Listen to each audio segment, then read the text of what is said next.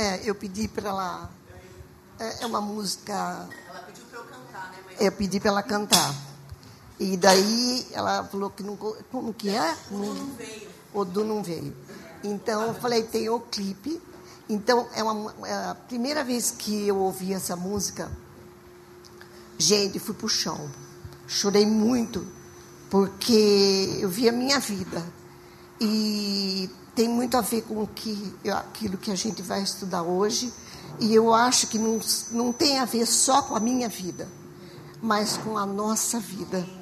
É, é um trecho da Samaritana, todo mundo conhece a passagem da Samaritana, mas a melodia dessa música é muito linda.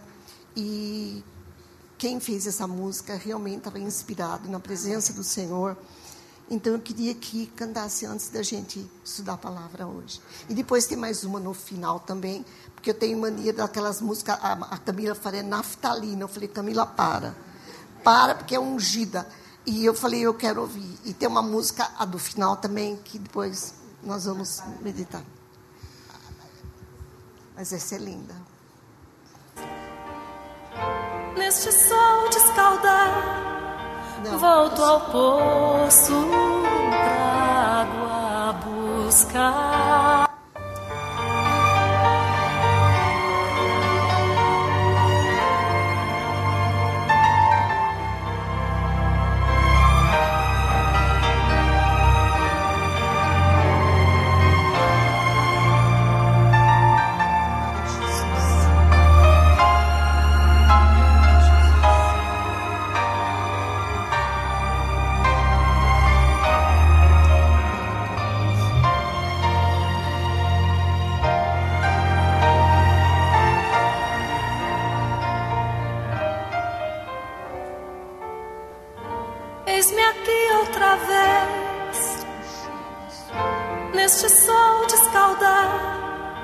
Volto ao poço pra água buscar.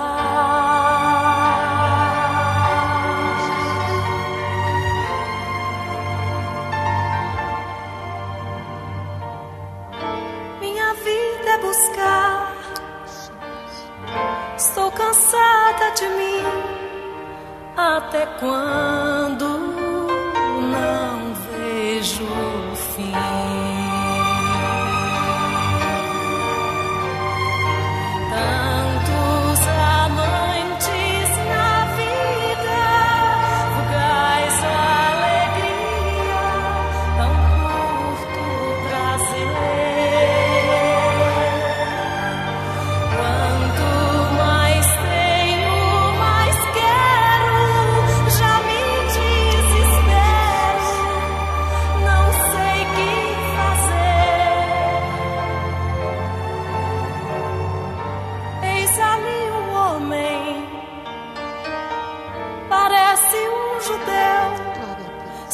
sozinho, cansado de andar.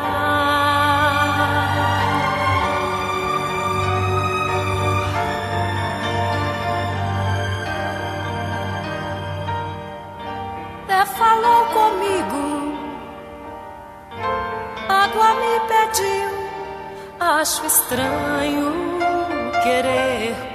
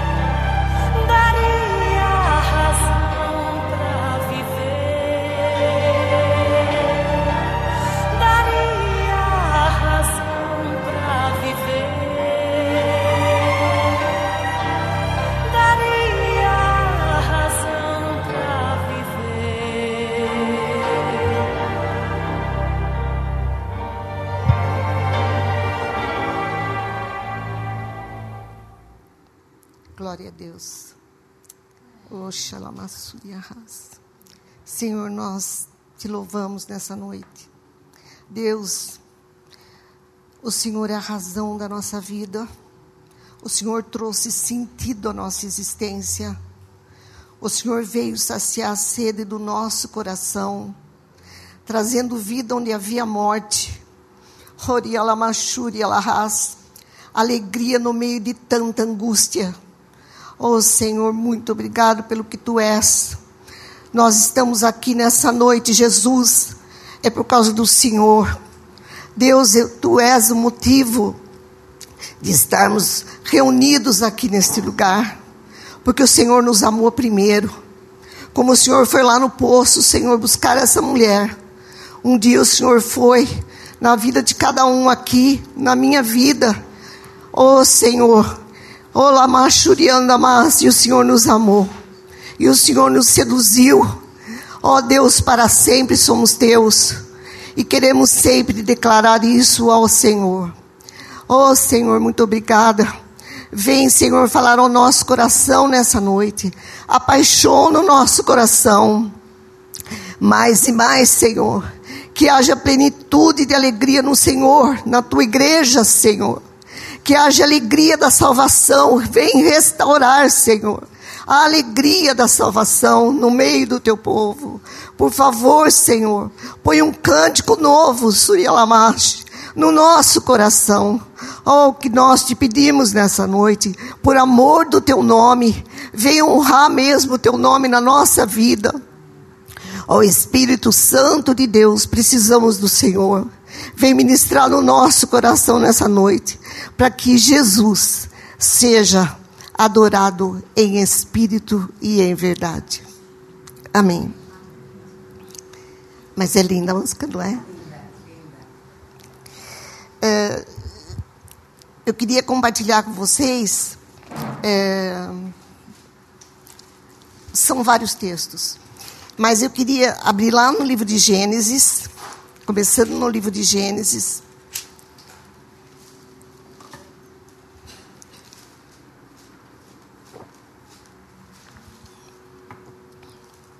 é, capítulo 2.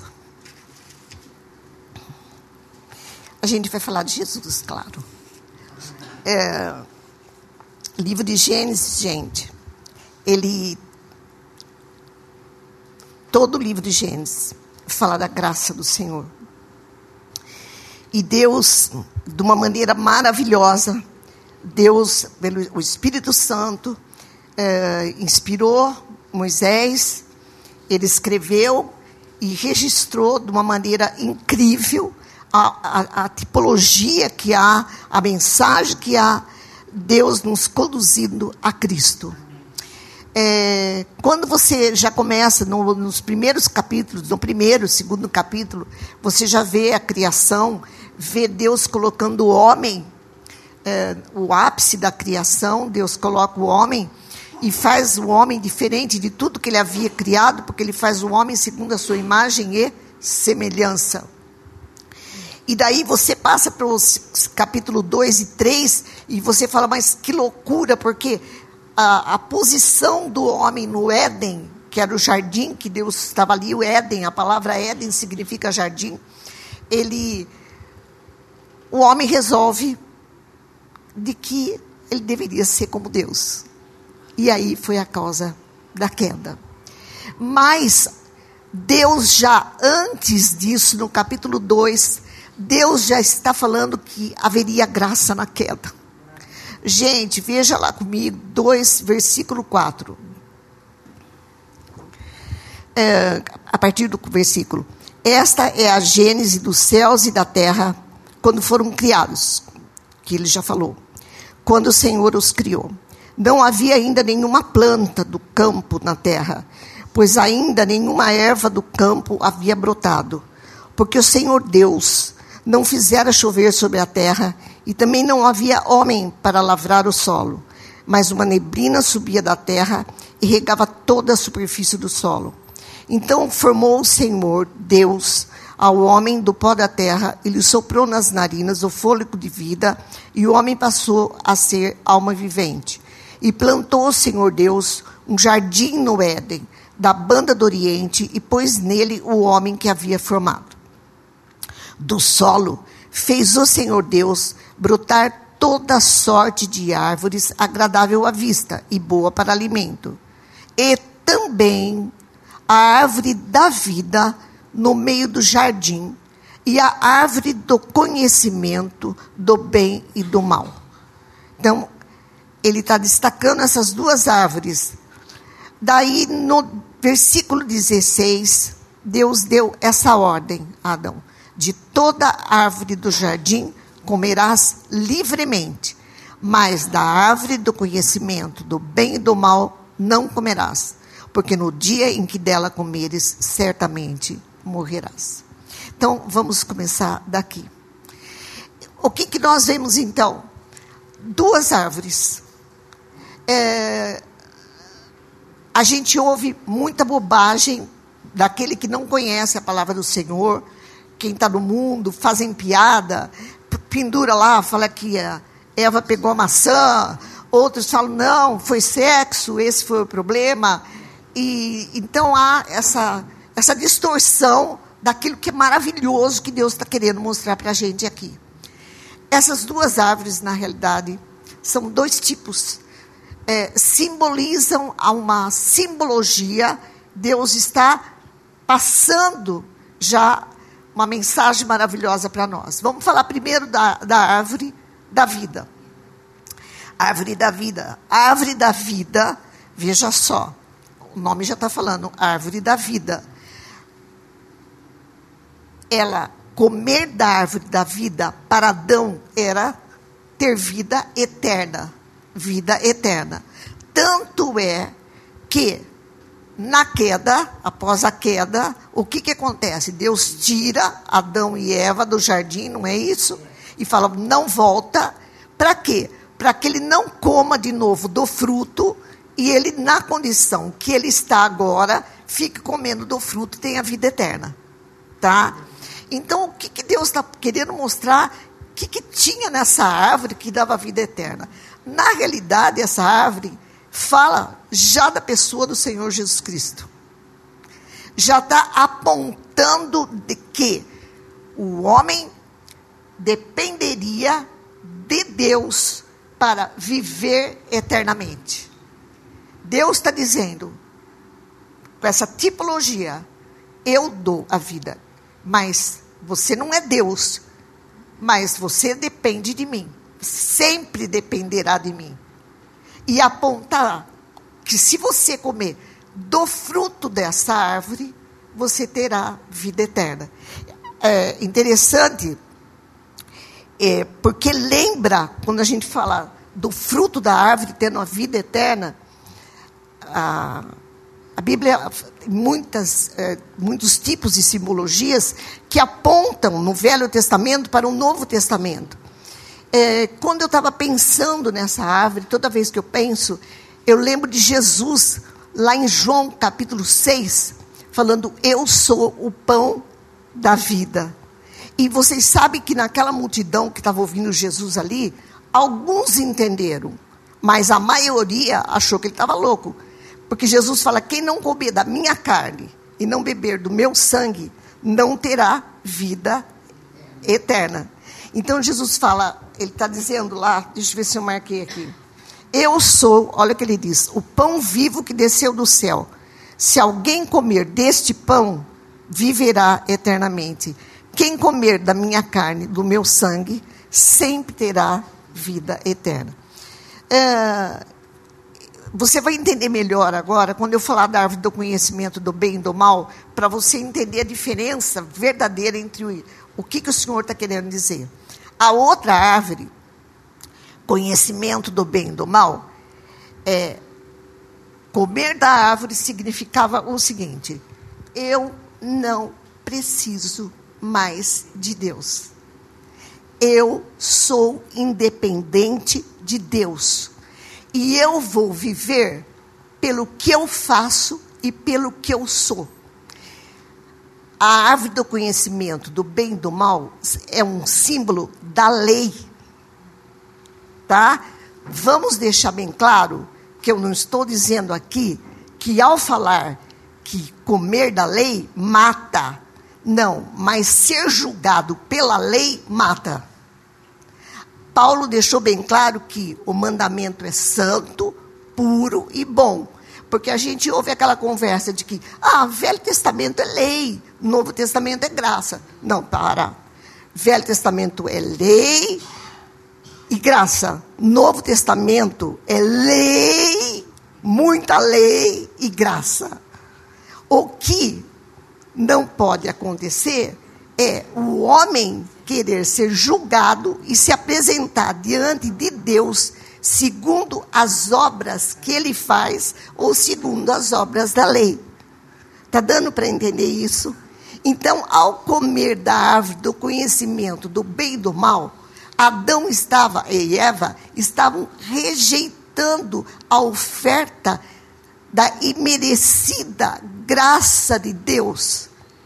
E estavam dizendo: lembra o que a serpente fala? Não come, porque se você comer, você vai ser como ele. Não é isso? E você vai saber tudo. Quer dizer, claro que era a maior mentira tá? Mas eu estou começando com isso aqui para chegar onde eu quero lá, depois mais para frente vocês vão entender. Mas o que você está vendo aí? Deus dizendo: não, eu providenciei já para você um meio de que você possa viver comigo eternamente e como? Pela graça. E essa graça imerecida virá através do meu filho, porque já que Adão ia cair e ser julgado, Deus, antes da fundação do mundo, já havia estabelecido que a penalidade seria aplicada sobre ele mesmo, ou seja, seu filho unigênito. E ele está passando isso para nós aqui antes da descrição da queda, no capítulo 3. Essa árvore do, da, da vida você vai ver ela lá para frente no livro de Apocalipse. E lá também é uma simbologia que está falando da pessoa de Jesus Cristo. É a mesma coisa. Então você já vê uh, Jesus logo no início. No início, Deus já está mostrando que sempre será isso. Bom, nós sabemos que quando Adão comeu da árvore do conhecimento do bem e do mal, houve consequências. Certo? Consequências. Deus falou: bom, agora vai acontecer isso, isso, isso. A primeira coisa, a natureza sofreu por causa disso. Até então, Adão, você só colhia. Agora vai ter espinhos, abrolhos, você vai ter que cultivar essa terra, porque a terra foi abalada pelo pecado. O verde que você vê hoje, eu sempre falo isso para Deus: Deus, eu tenho certeza, eu, eu vou ficar chocada o dia que eu ver o verde no céu porque esse verde é o verde do pecado. Ainda que seja lindo, mas é do pecado. Porque a terra foi afetada da mesma maneira que o nosso corpo foi afetado. Ou seja, esse corpo que nós hoje habitamos nele é o corpo do pecado. Por isso, as doenças e por isso a morte. Tá? É o corpo do pecado. Paulo diz que um dia, lá na primeira carta dele aos Coríntios, capítulo 15, o que é corruptível vai se revestir de incorruptibilidade. E que esse corpo vai ser incorruptível, certo? Mas por, por enquanto ele é o quê? Corruptível. Foi afetado. Então, o corpo é corpo do pecado? É. É corpo do pecado. Foi afetado. A natureza é a natureza do pecado? É. Você quer ver? Lá na Paulo escreveu aos Romanos, lá no capítulo 8, é, olha o que ele fala ensinando aos romanos. Sabemos que toda a criação geme a criação e suporta angústias até agora. E não somente ela, mas nós que temos as primícias do Espírito, igualmente gememos no nosso íntimo, aguardando a redenção do nosso corpo aguardando. A natureza tem um outro texto, aí pertinho mesmo em Romanos, aonde ele fala que a natureza aguarda uh, a expectação do, do que? Dos filhos de Deus. Ou, desculpa, a revelação dos filhos de Deus. Por quê? Porque a natureza também foi abalada. Tá? Então a queda promoveu muita, muito dano. É, bom é que o Senhor já havia providenciado em Cristo Jesus o escape para isso. Uh, você vê lá que Romanos mesmo falando, graças a Deus, Paulo fala, que não há agora nenhuma condenação para aqueles que estão em Cristo Jesus. Que tem uma nova lei, a lei do Espírito de vida, tá? ela se sobrepõe à lei que provoca morte. Que é aquela lei. O que eu quero chegar, e aí para começar, eu fiz tudo isso daí, é o seguinte: o corpo morre, este corpo, mas o espírito é eterno. O espírito é eterno. O livro de tanto com Jesus como sem Jesus. É aí que vem o problema vem um problema. Veja só, o livro de Eclesiastes diz o seguinte: Salomão falou que Deus colocou a eternidade no coração do homem. O que significa isso? Significa que Adão, antes de cair, estava na comunhão, não estava com o Senhor? Muito bem. É, ao sair da presença de Deus, o que aconteceu com o homem? ele perdeu a comunhão, o conhecimento de Deus, tá? Então ele foi perdendo noção, inclusive, da eternidade e passou a, aqui na Terra a fazer da Terra a sua eternidade. O transitório se tornou para o homem decaído eternidade. E eu vou entrar nisso já já. Mas por que, que eu coloquei, inclusive, a música da mulher? Há essa sede no homem de um vazio que incomoda e que a gente tenta ter uma plenitude e não sabe bem como, antes de conhecer Jesus. Então é aquela história. É porque eu não fiz minha casa ainda. E nada. Eu vou casar. Não resolveu. Não, porque eu não tive dois filhos, não mais um, três. Também não resolveu. Não, e o diploma, e a carreira, e o título, não resolveu. Por quê? Porque dentro de você é um grito maior de eternidade.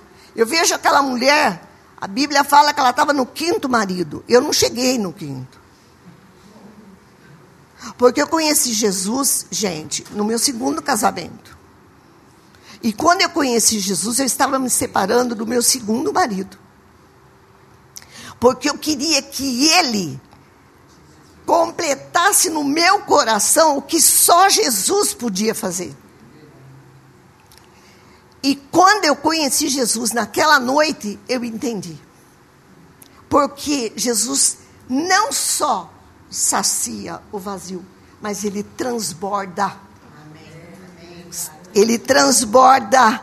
E daí eu saí de lá, eu não tinha sede. Por que eu não tinha? Porque eu não tinha sede. Porque eu tinha encontrado aquilo que o homem busca desde que caiu, que é a presença de Deus, porque o Senhor nos fez para Ele, para louvor da Sua glória. E esse vazio não adianta, não adianta, nada nessa terra vai satisfazer. É, e há essa questão da eternidade. É sobre isso que eu queria compartilhar alguma coisa com vocês sobre eternidade. Deus nos fez para sermos eternos, porque Ele é eterno. E a eternidade da, do Filho de Deus, quando a gente conhece Jesus, é, eu não sei vocês, mas antes de eu conhecer o Senhor, Jorge, entre outras coisas, eu queria saber para onde eu ia sempre. Então ia na cartomante. A tia comigo. Daí a gente ia na cartomante, ia, ia. A gente ia de manhã. A gente, por exemplo, é, é, obrigado. A gente ia de manhã. Daí chegava lá, falava, ela não estava muito boa, vou voltar à tarde. Quem sabe à tarde ela acerta. Lembro. Eu falei, quem sabe ela acerta à tarde. Então tinha essa coisa de você querer saber o futuro, que já já eu vou falar também sobre isso com vocês, tá? Mas depois que você conhece o Senhor, você fica sabendo por que, que você nasceu e para onde você vai e qual é o teu futuro. E isso é, você para e fala: Nossa, essa é a resposta que eu busquei uma vida inteira, que nem a mulher no poço. Eu busquei isso aí da minha vida. E vem no pacote da salvação, da alegria da salvação, porque ser salvo é uma alegria, você saber que agora Deus te ama e você pode chegar na presença dele e habitar com ele eternamente. Então você fica extasiado com isso. Mas o que tem acontecido, e eu quero compartilhar com vocês, que a igreja tem perdido de vista a eternidade com Deus. E, consequentemente, a alegria da salvação. A alegria da salvação. Porque eu pergunto uma coisa para vocês. Eu peço para o Espírito Santo me lembrar. Espírito Santo, me lembra da eternidade. Porque de repente, na segunda e na terça-feira, eu estou fazendo da minha vida aquele negócio lá que eu não quero. Ele é eterno, ele se torna eterno para mim e não é. É transitório. Isso que nós estamos vivendo é transitório. Não que eu tenha que tacar fogo naquilo que eu faço, não é isso. Mas ele não pode ocupar o primeiro lugar na minha vida porque ele é transitório. Eu quero ver um texto com vocês. Veja só, tudo isso foi problema da queda. Paulo, vamos lá na primeira carta de Paulo para a igreja dos Coríntios, capítulo 7. Ele está orientando a igreja.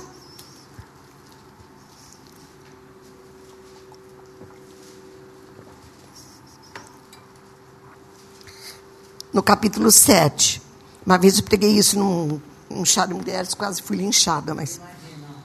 Ó, capítulo 7, versículo 29.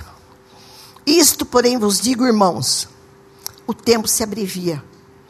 O que resta é que não só os casados sejam como se não o fossem, mas também os que choram, como se não chorassem, os que se alegram, como se não se alegrassem, e os que compram, como se nada possuíssem, e os que se utilizam no mundo, como se dele não usassem, porque a aparência desse mundo passa. O que, que Paulo está tentando falar para a igreja? Ele está querendo dizer o que ele vai lá para o capítulo 15 e diz assim: se a nossa esperança em Cristo se resume apenas a essa vida, nós somos os mais infelizes dos homens. Porque de repente, você está fazendo daquilo que é transitório, como se aquilo fosse eternidade, eterno na sua vida. E daí a gente perde de vista, de vista, a, a excelência para o qual o Senhor nos chamou. Porque pode ser na segunda, na terça, você está na luta ou está fora da luta, nada vai mesmo completar a tua alegria aqui, a não ser Jesus Cristo. E a perspectiva da eternidade que Deus tem preparado para você. O Senhor quer que a gente lembre disso. Às vezes, quando você está passando por problemas, sem problema, se você parar e falar, nossa, nossa, o que vai ser, Senhor, que delícia saber que o meu futuro ainda está aí. Eu não quero fazer isto aqui o meu futuro, o meu melhor, porque não é. O Senhor dá para a igreja vislumbres da sua glória, porque Ele colocou em nós o Espírito Santo de Deus. Então, o Senhor nos lembra, o Senhor alegra o nosso coração. Mas, queridos, nós temos perdido sim a expectativa da alegria de lembrar dessa eternidade com Deus. Por isso, Paulo falava: gente, a minha pátria é celestial. A minha pátria é celestial. Não adianta eu me acomodar aqui. Nós, igreja, temos que ter aqui coração de peregrino. Porque na realidade nós somos forasteiros em terra estranha. Jesus, quando ele intercede pelos seus, lá em João capítulo 17, ele fala: Pai, cuida desses, não é? Na oração sacerdotal de Cristo, ele fala: Pai, eles não são do mundo, como eu também não sou. Oh, que lindo isso, gente. Pai, eles não são do mundo, pai, como eu também não sou. Então, sabe o que acontece? A gente não se encaixa aqui. É que nem passarinho fora do ninho, gente. E não adianta você tentar encaixar. Porque quando você tenta fazer disso aqui a sua alegria, você vai para o pó.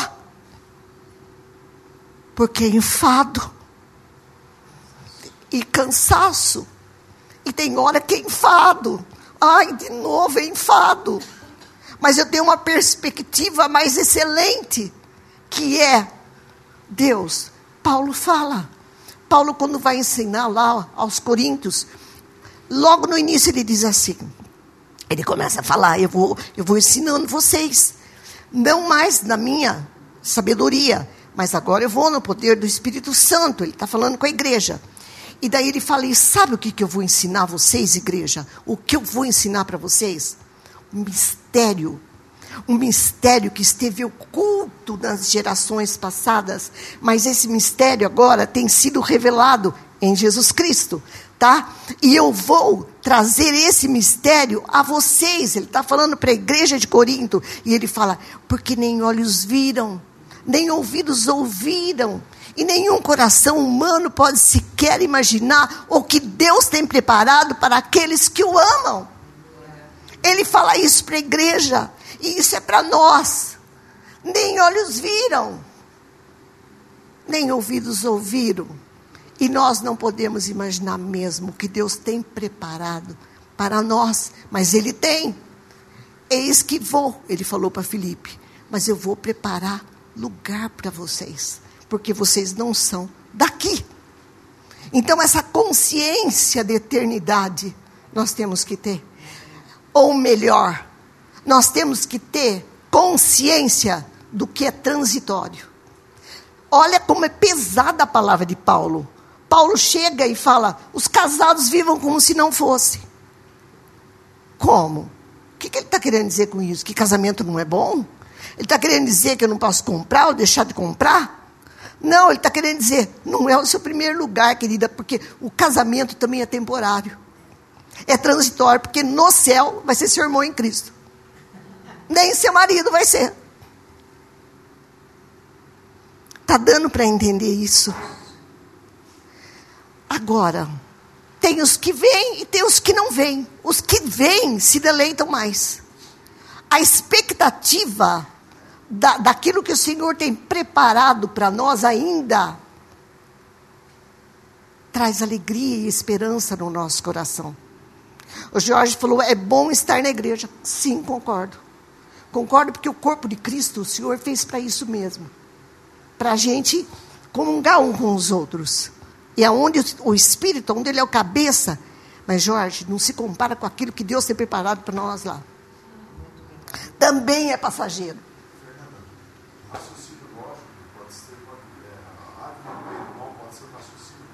Como é que é? Não entendi. Não sei. É, é, na realidade, é, não é isso, Jorge, presta atenção. Conhecer o bem e o mal, a lei não, não mostra isso para você? Não mostra? Porque Paulo fala numa das suas cartas: antes de conhecer a lei, eu não sabia que era pecado. Mas a lei trouxe o pecado na minha cara. Porque a lei chegou para você e falou: isso pode, isso não pode. Isso não foi isso, tá? Só que conhecer a lei você olha e fala: morri. A árvore do conhecimento do bem e do mal. Estou morto. Mas conhecer a lei com a graça é maravilhoso. Porque a graça te conduz a obedecer a lei. E ainda que você não consiga completamente. Mas em Cristo Jesus, Ele cumpriu toda a lei para você. E você está escondido nele. Então, quando Deus Pai olhar para você, Ele vai ver, não as tuas obras, querido. Vou falar disso já já. Claro que Ele está trabalhando na tua vida. Mas você está escondido no Filho dele. E Ele vai ver em você a justiça de Cristo. Olha que delícia isso. Tem uma música, eu não vou pedir, tá bom, que é muito antiga. E muito antiga. A gente cantava em casa, mas caía fogo, Camila. E assim, que fala: João viu um número de um povo salvo. De um povo salvo. Não? João viu um número de um povo salvo. De um povo salvo. Não. Daí ele fala: e estavam todos de vestes brancas. Agora escuta. E nesse número, é, Apocalipse capítulo 7. E nesse número, e nesse número estava eu. E quando a gente cantava isso, o povo ia para o chão de chorar. Porque é uma visão de João. Ele vê diante do trono uma multidão de vestes brancas. Gente, não é vestes brancas como a gente vê na novela da Globo. É a justiça de Cristo. Tá? E ele diz: "E neste número, e nesse número estava eu". Não é uma delícia isso? Tá? Porque ele está mostrando quem? Não é a árvore do conhecimento do, do bem e do mal. Tá? Conhecer o bem e o mal é, é só conhecer mostrou o meu pecado. Tá? Mas conhecer a lei escondida em Cristo é diferente. Porque Jesus, ele gera em nós a obediência à lei. Deus nunca vai contra a lei. Por isso que eu digo que, quando diz, ah, Novo Testamento não tem lei. Pelo amor de Deus. Jesus ampliou a lei no Novo Testamento. Pior. É. Agora, tem uma coisa: escondidos nele. Então, Deus providenciou isso antes da queda.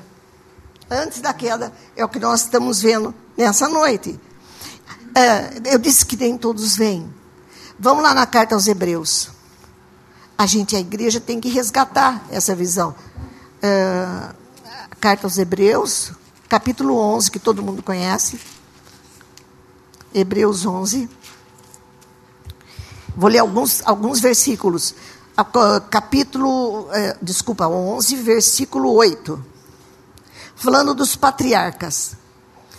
Pela fé, Abraão, quando chamado, obedeceu a fim de ir para o lugar que devia receber por herança. E partiu sem saber para onde ia. Olha o 9.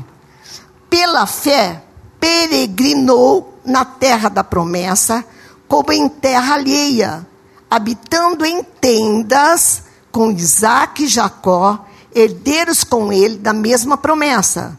Por quê? Porque aguardava a cidade que tem fundamentos, da qual Deus é o arquiteto e edificador. Ele está falando de céu mesmo. Versículo 13. Depois ele vai falar de Sara, tá? Todos estes morreram na fé, sem ter obtido as promessas. Vendo-as, porém, de longe, saudando-as, eles enxergaram além confessando que eram estrangeiros e peregrinos sobre a terra. Porque os que falam e pensam deste modo manifestam estar procurando uma pátria. E se na verdade se lembrasse daquela de onde saíram, caso de Abraão, ele teria oportunidade de voltar, mas não é o que ele queria. Olha o que ele queria no versículo 16. Mas agora aspiram a uma pátria superior, isto é, celestial. Agora, olha que lindo. Por isso, Deus não se envergonha deles, de ser chamado o seu Deus, porquanto lhes preparou uma cidade. Acho maravilhoso isso. Você vê isso na vida de Moisés também, que largou os tesouros do Egito, porque ele considerou o próprio de Cristo muito melhor do que todo o tesouro que tinha na casa de Faraó. Por quê? Porque ele viu além como Davi viu além. Davi, apaixonado por Deus, apaixonado. O que, que ele falava? Senhor, tu és a porção da minha herança.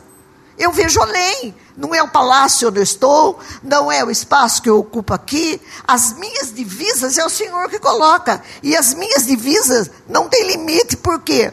Porque são eternas. O Senhor tem colocado para mim. Está dando para entender? Nós temos que pedir para o Espírito Santo é, colocar a gente num lugar mais alto. Senhor, me leva num lugar mais alto. Eu não quero é, achar e fazer disso o primeiro lugar da minha vida.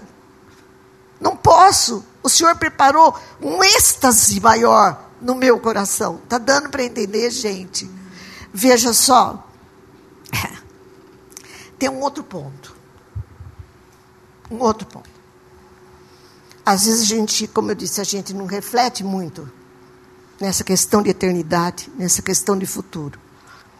O mundo lá fora, então, se o Senhor não abrir, não chamar, não vê. Mas, eu estava falando de futuro, de querer saber o futuro. Tem um evento na palavra de Deus, onde todos nós que estamos sentados aqui, e os que também não estão aqui, estaremos presentes. Abre lá no livro de Apocalipse, capítulo 20.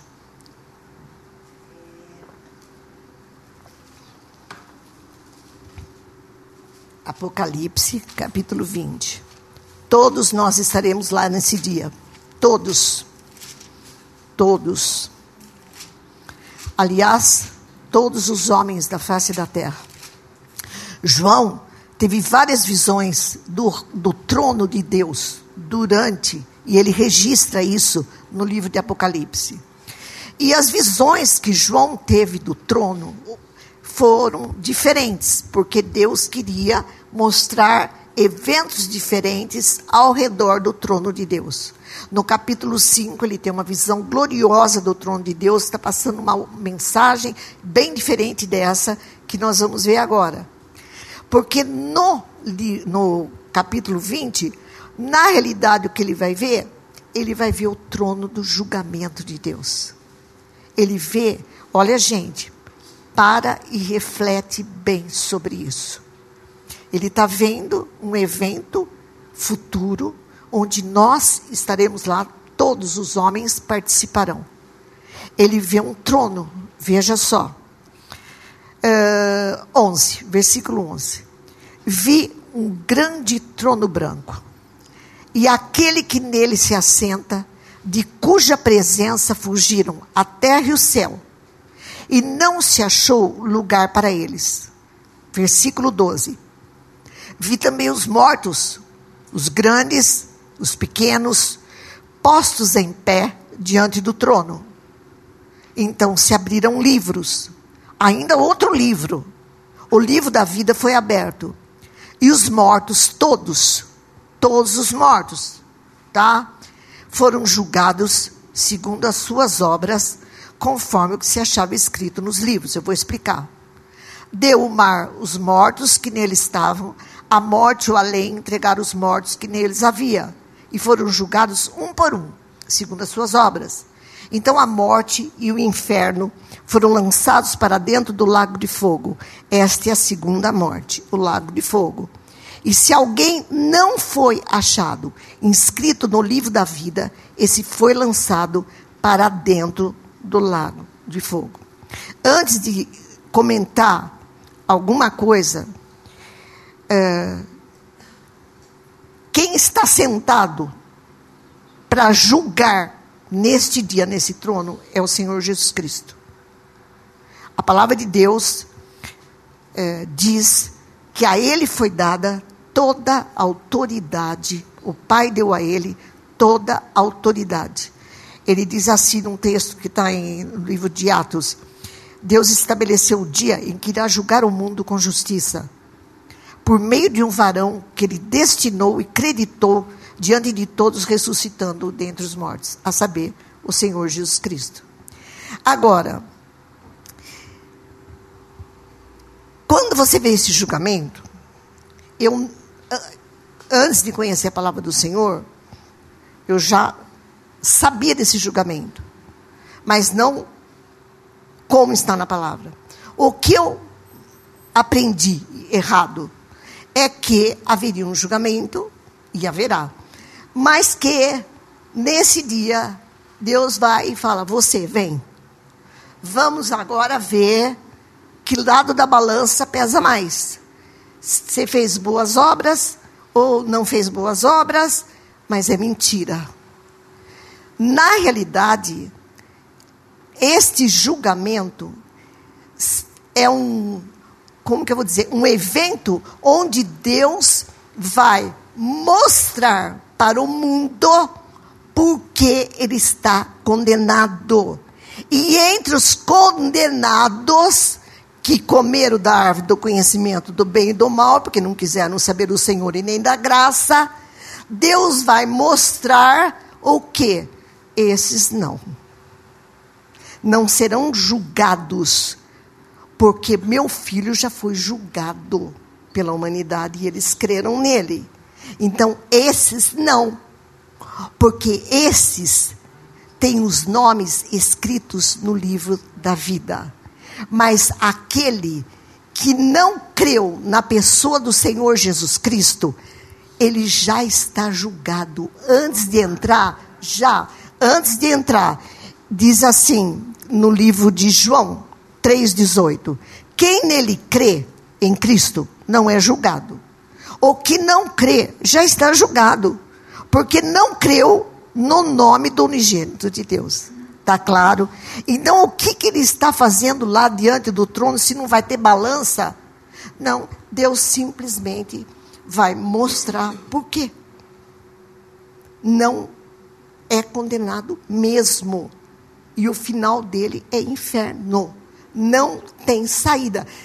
Quem for julgado pelo fruto da árvore do conhecimento, do bem e do mal, está dando para entender isso? Já está condenado. O escape de Deus qual era? Coma da árvore da vida. E quem? É o meu filho. Ele é o pão da vida. Quem crê no filho tem vida eterna. Tá? Então, diante desse trono, o que você está vendo? Você está vendo um evento que está acontecendo futuramente na eternidade. E nós estaremos participando desse evento. Agora, você imagina, você está diante do trono, ou eu não posso imaginar a grandeza disso. Não posso. A, a extensão disso eu também não posso. Uh, diz aqui que fugiram a terra, não foi? Ele falou: olha, ele só conseguiu ver o quê? O trono. Porque ele diz que fugiram à terra, como é que é? Ó. Nada pôde permanecer na sua presença. Nada pôde. No céu ou na terra. Ou na terra. Então, é, agora você imagina homens, mulheres, velhos, crianças, todas as raças, desde que houve o primeiro homem. Todos estarão lá. E não vai ser fila para julgar. Olha, isso porque você chutou, esse você não chutou, esse você mentiu, não mentiu. Não. O ponto decisivo de condenação vai ser: tem Jesus ou não tem Jesus? E aí eu paro para pensar. Nós um dia estaremos lá e a gente vai falar: Nossa Senhor, eu tenho o Senhor. Mas às vezes eu penso que nós, como igreja, nós não temos noção da grandeza dessa graça na nossa vida. Está dando para entender? O privilégio que nós temos de ter Cristo e o milagre de Deus ter feito a gente nascer de novo. Porque o maior milagre que pode acontecer na vida de um homem é o que? Nascer de novo. Ninguém faz ninguém nascer de novo. É ou não é? Gente, eu dou aula em seminários. Você tem vontade de chorar, porque você sabe que no final do ano o cara vai sair de lá falando que é pastor e ele não é nascido de novo. E no seminário você pega pé da letra para estudar. Vamos ver isso, mas não adianta. Porque se lembra Nicodemos, ele era doutor da lei, era ou não era? Tá? Ele tinha nascido de novo? Não. O que, que o Senhor falou para ele? Sinto muito. Você tem que nascer de novo, Nicodemos.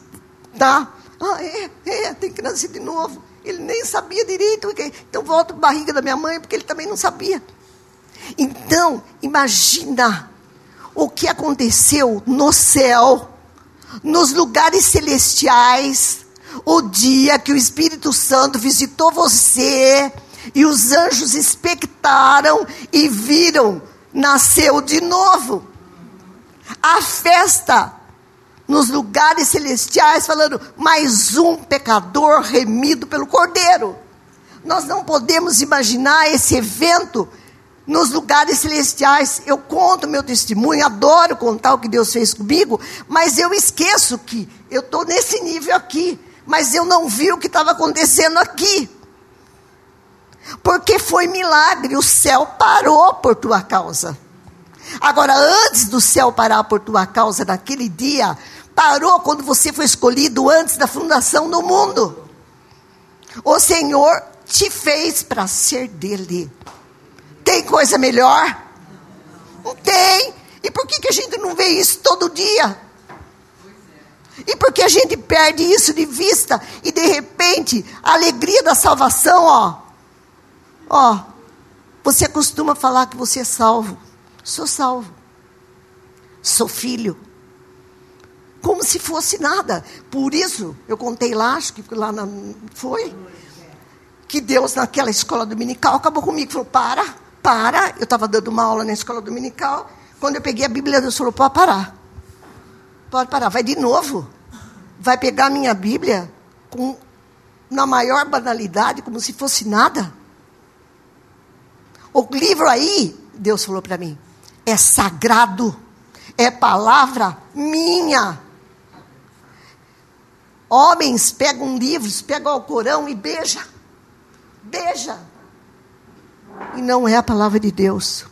Eu reverenciava um livro de bruxo, beijava o livro. Nada. Deus falou para mim se tinha mais respeito pelo aquele livro do que pela minha palavra. Então, a gente perde de vista. Eu não sei se a gente acostuma com a casa do pai, não é? Mas a dureza que às vezes eternidade parece algo longe, mas não é longe. Nós já estamos nela, nós somos eternos. Nós somos eternos. Agora, onde eu vou passar minha eternidade? Qual é a minha expectativa de eternidade? É, olha a alegria que dá quando você pensa, Senhor, contigo. Num lugar onde o Senhor está. E aonde Paulo fala que eu não posso imaginar. Mas o Senhor me escolheu para isso.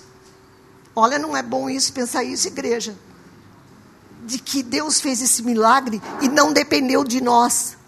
Não dependeu nada de nós. O Senhor nos amou primeiro. Eu não busquei Jesus porque eu era endemoniada. Eu não busquei Jesus. Eu falo isso mil vezes.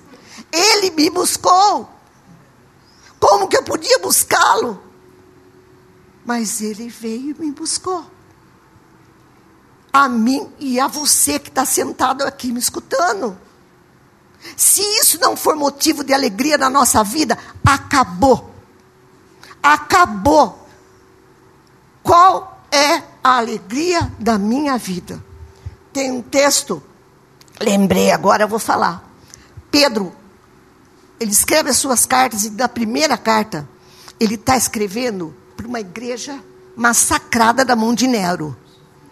Era a igreja, que aquele perseguida, e ele começa a, a, carta falando: Ah, mas vocês têm uma alegria indizível. Eu falo: Nossa, Pedro falando de alegria para a igreja. Daí, lá no capítulo 3, ele diz assim para a igreja: Olha, não tenham medo. Vou falar com as minhas palavras: Não tenham medo. Mas estejais sempre prontos. Quando vierem perguntar para vocês a razão da esperança do seu coração. Está dando para entender? Não tenha medo.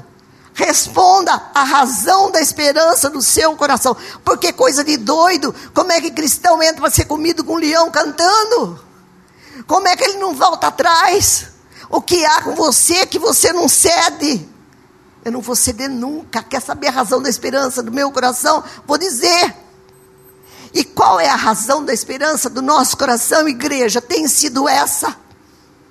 Tem sido essa. Eu tenho a esperança na segunda-feira da minha eternidade. Eu tenho a esperança de que estarei com Cristo. Eu tenho a esperança de saber que isso daqui é transitório e vai passar. Tudo isso vai passar. Estejais sempre prontos para responder. Qual a razão da esperança do teu coração?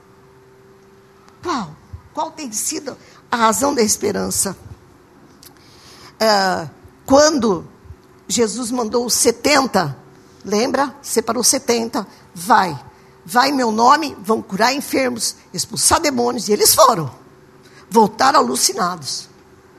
Senhor, muita cura. Ó, demônio saiu correndo. Vieram contando para o Senhor. O Senhor disse para ele: Alegrai-vos. Sim, alegrai-vos, porque de verdade vocês curaram, expulsaram demônios. Mas alegrai-vos, sabe por quê? Porque os vossos nomes estão arrolados nos céus. Eu escrevi o nome de vocês lá. Sabe o que é bom? Nós temos uma certidão de nascimento lá. E quer saber? É a que vale.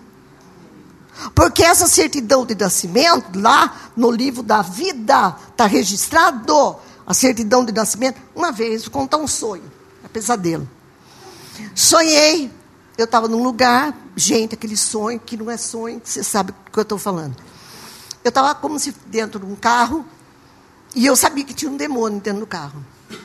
Eu falei, de repente eu não me vi mais no carro, mas eu vi saindo do carro, e quando eu olho para frente, tinham três demônios.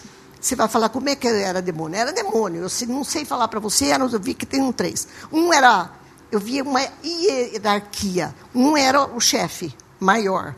E depois tinha dois demônios submissos a ele. E quando eu vinha vindo, ele estava numa escadaria, detalhado, escadaria na noite, eu vejo noite e dia também, essas coisas. Daí veio, é, daí eu, eu, ele fez assim pro, pro demônio e mostrou que eu estava chegando. Eu falei, Deus, e eu começo a pregar João, capítulo 1, sempre assim. Quando a coisa aperta, eu começo, o verbo se fez carne. É assim, gente. Daí, eu fui indo, ele pegou e falou assim para mim: Vamos já, fala já o seu nome. Eu quero o seu nome inteirinho. Mas Deus foi tão bom para mim. Eu falei, vai, vai meu nome inteirinho aí. E falei o nome. Marcou bem, porque meu nome está no livro da vida, vai lá e lê direito, falei para ele. Gente, falei com uma alegria isso no sonho, tio. Falei, vai lá ver no livro da vida, meu nome está lá. Falei, ai Deus, obrigado, porque o teu Espírito fez isso por mim naquela noite. A minha certidão de nascimento está lá. E foi o que Jesus falou para os 70. É, prometo que vai ser o último texto. Abra lá comigo no livro de Malaquias. Malaquias. O último, né? Do, o último profeta do Velho Testamento. Vou ler um texto apaixonante. Capítulo 3. Já que nós estamos falando de ter um nome no livro da vida, e ser de Cristo. Capítulo 3, versículo 13. Está falando a diferença entre o justo e o perverso, na realidade. A diferença entre aquele que é do Senhor e aquele que não é do Senhor. Tá? Então ele está dizendo, primeiro para aqueles que não são do Senhor. As vossas palavras, ele está Deus dizendo, foram duras para mim, diz o Senhor, para, para os incrédulos. Mas vós dizeis, que temos falado contra ti? Deus falou: sabe o que? Olha o que vocês falam. Inútil é servir a Deus, que nos aproveitou termos cuidado em guardar os seus preceitos, Senhor, e andar de luto diante do Senhor dos Exércitos. Ora, Senhor, nós reputamos por felizes os soberbos, também os que cometem impiedade. Prosperam sim, eles tentam o Senhor escapam. O que, que você está vendo aí? A conversa do ímpio. Ó, oh, tá vendo? Cara, nossa, conseguiu prosperar. Porque o que ele vê? Ele vê eternidade naquilo que ele está fazendo. Tá? Então é o melhor. Mas olha agora que lindo. Então, Os que temiam ao Senhor conversavam. Os que temiam. O Senhor atentava e ouvia. Agora escuta essa. Havia um memorial escrito diante dele, do Senhor, para os que temem ao Senhor e para aqueles que se lembram do seu nome. Olha o 17. Eles serão para mim, diz o Senhor, particular tesouro naquele dia que prepararei, diz o Senhor dos Exércitos. Poupa-los-ei como um homem poupa a seu filho que o serve. Então vereis outra vez, olha o trono, a diferença entre o justo e o perverso, entre o que serve a Deus e aquele que não serve. Sabe o que o Senhor fala de você? Eles serão para mim naquele dia o quê? Um particular tesouro. Assim diz o Senhor. Então, é, eu quis é, falar isso com vocês porque eu tenho falado para o Senhor, eu tenho, eu não entendo direito, quando chega num seminário eu pulo e eu falo, gente, eu não entendo esse negócio. A parábola das dez virgens, eu até hoje fico, não gosto muito de ler, mas eu sei que as cinco eram nécias, não tinha óleo na candeia e ficaram para trás. Então eu falo para o Senhor, Senhor, me lembra, me lembra, me lembra na segunda, na terça, na quarta, na quinta. Me lembra, seja qual for a hora, de quem eu sou, mas principalmente de quem o Senhor é. Quem é o Senhor para mim? O Deus a quem, por causa da imerecida graça, eu posso chamar de Pai. A delícia de ser o que? Filho de Deus. E mais ainda, Senhor. A delícia de saber que somos peregrinos e forasteiros nessa terra. Essa consciência que o Senhor coloca em nós. Gente, na realidade, a igreja, se quer que eu diga o que a gente tem? Saudades da nossa pátria. Nós temos saudades desde que o homem saiu de lá. E o Senhor vai nos levar de volta. Nós temos saudades do Pai, saudades do lar. É por isso que ele colocou dentro de você um espírito que clama o quê? Abba, Pai. Abba, Pai. Ele colocou isso em nós. E sabe o que ele põe para você? Venha o teu reino. É com alegria que nós, como igreja de Cristo, podemos dizer: venha o teu reino. Por quê? Porque é a minha casa, Senhor. Eu tenho uma amiga, para encerrar, vocês vão rir, mas é assim. E a gente ia orar, e aquela choradeira, a mulher quando junta, né, para orar. E ela falava assim: Sabe aquele filme do ET? Que ele ficava com aquele dedo, minha casa, minha casa. Então, minha amiga, quando ela chegava para orar, ela falava, minha casa, minha casa. É minha casa, Senhor, minha casa. E a gente ria e chorava junto, porque falava, Deus é verdade, é minha casa, aqui não é a minha casa. Vem buscar, Senhor, vem o teu reino e seja feita a tua vontade. Amém, queridos? Deus nos abençoe. A Camila é, vai, só para encerrar, cantar uma música que eu amo de paixão. E, e para a gente orar. É, as minhas amigas brincam quando eu falo, ó, é a, não sei, né, quando eu vou morrer, mas é a música que eu quero que cante. Então eu já selecionei, já selecionei algumas, tá? É. E as minhas filhas falei, eu não vou cantar isso. Falei, então não vá. Mas eu já tenho quem vai. agradecer,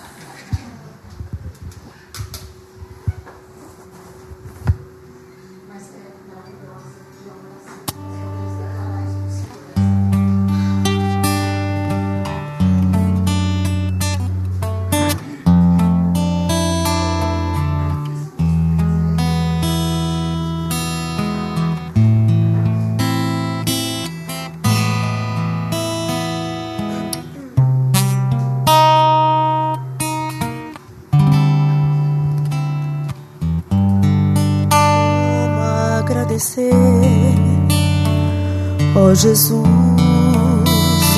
que fez por mim, que vem demonstrar Quanto amor tu tens, ó Deus, por mim. As vozes de milhões de anjos não a gratidão do meu pequeno ser que só pertence a ti. A Deus toda glória,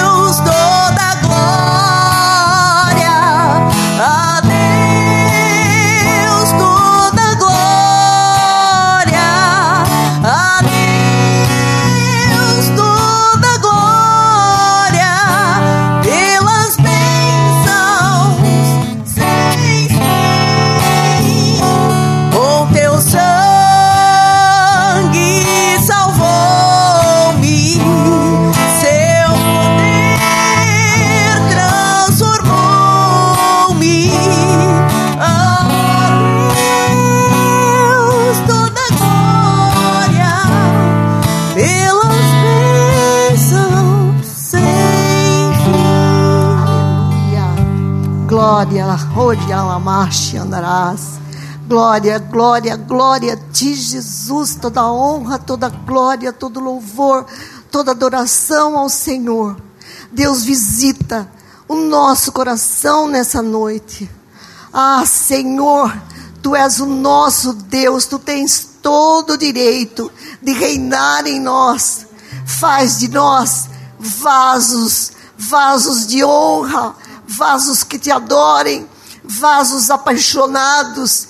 Tira toda a apatia do nosso coração. Tira, Senhor, todo costume, todo sofisma, mas, Senhor, põe amor, amor por ti, um amor maior no nosso coração nessa noite. Tira a cegueira dos nossos olhos, para que a gente de verdade enxergue o Calvário, o que for que o Senhor fez ali quando o Senhor disse está consumado. Orianda Lamachúria, porque Pai, o Senhor escolheu o seu cordeiro antes da fundação do mundo e levou seu filho para ser sacrificado ali na cruz, Orianda Lamachúria. Ali o Senhor descarregou sua ira, toda a sua ira sobre o seu filho, Suriandaramas, por nossa causa, Senhor. Oh, Andaramachúria, o céu viu Os anjos viram, oh Handaramás, os anjos acompanharam, expectaram e viram, Senhor, quando o Senhor disse: está consumado, está consumado aquilo que o Senhor sonhou antes da fundação do mundo para nós, o Yandalamachúria, homens que o Senhor fez segundo a imagem e semelhança, Suriandaramás, e aproximou de ti a quem o Senhor chama de filhos meus, Oriana Lamas.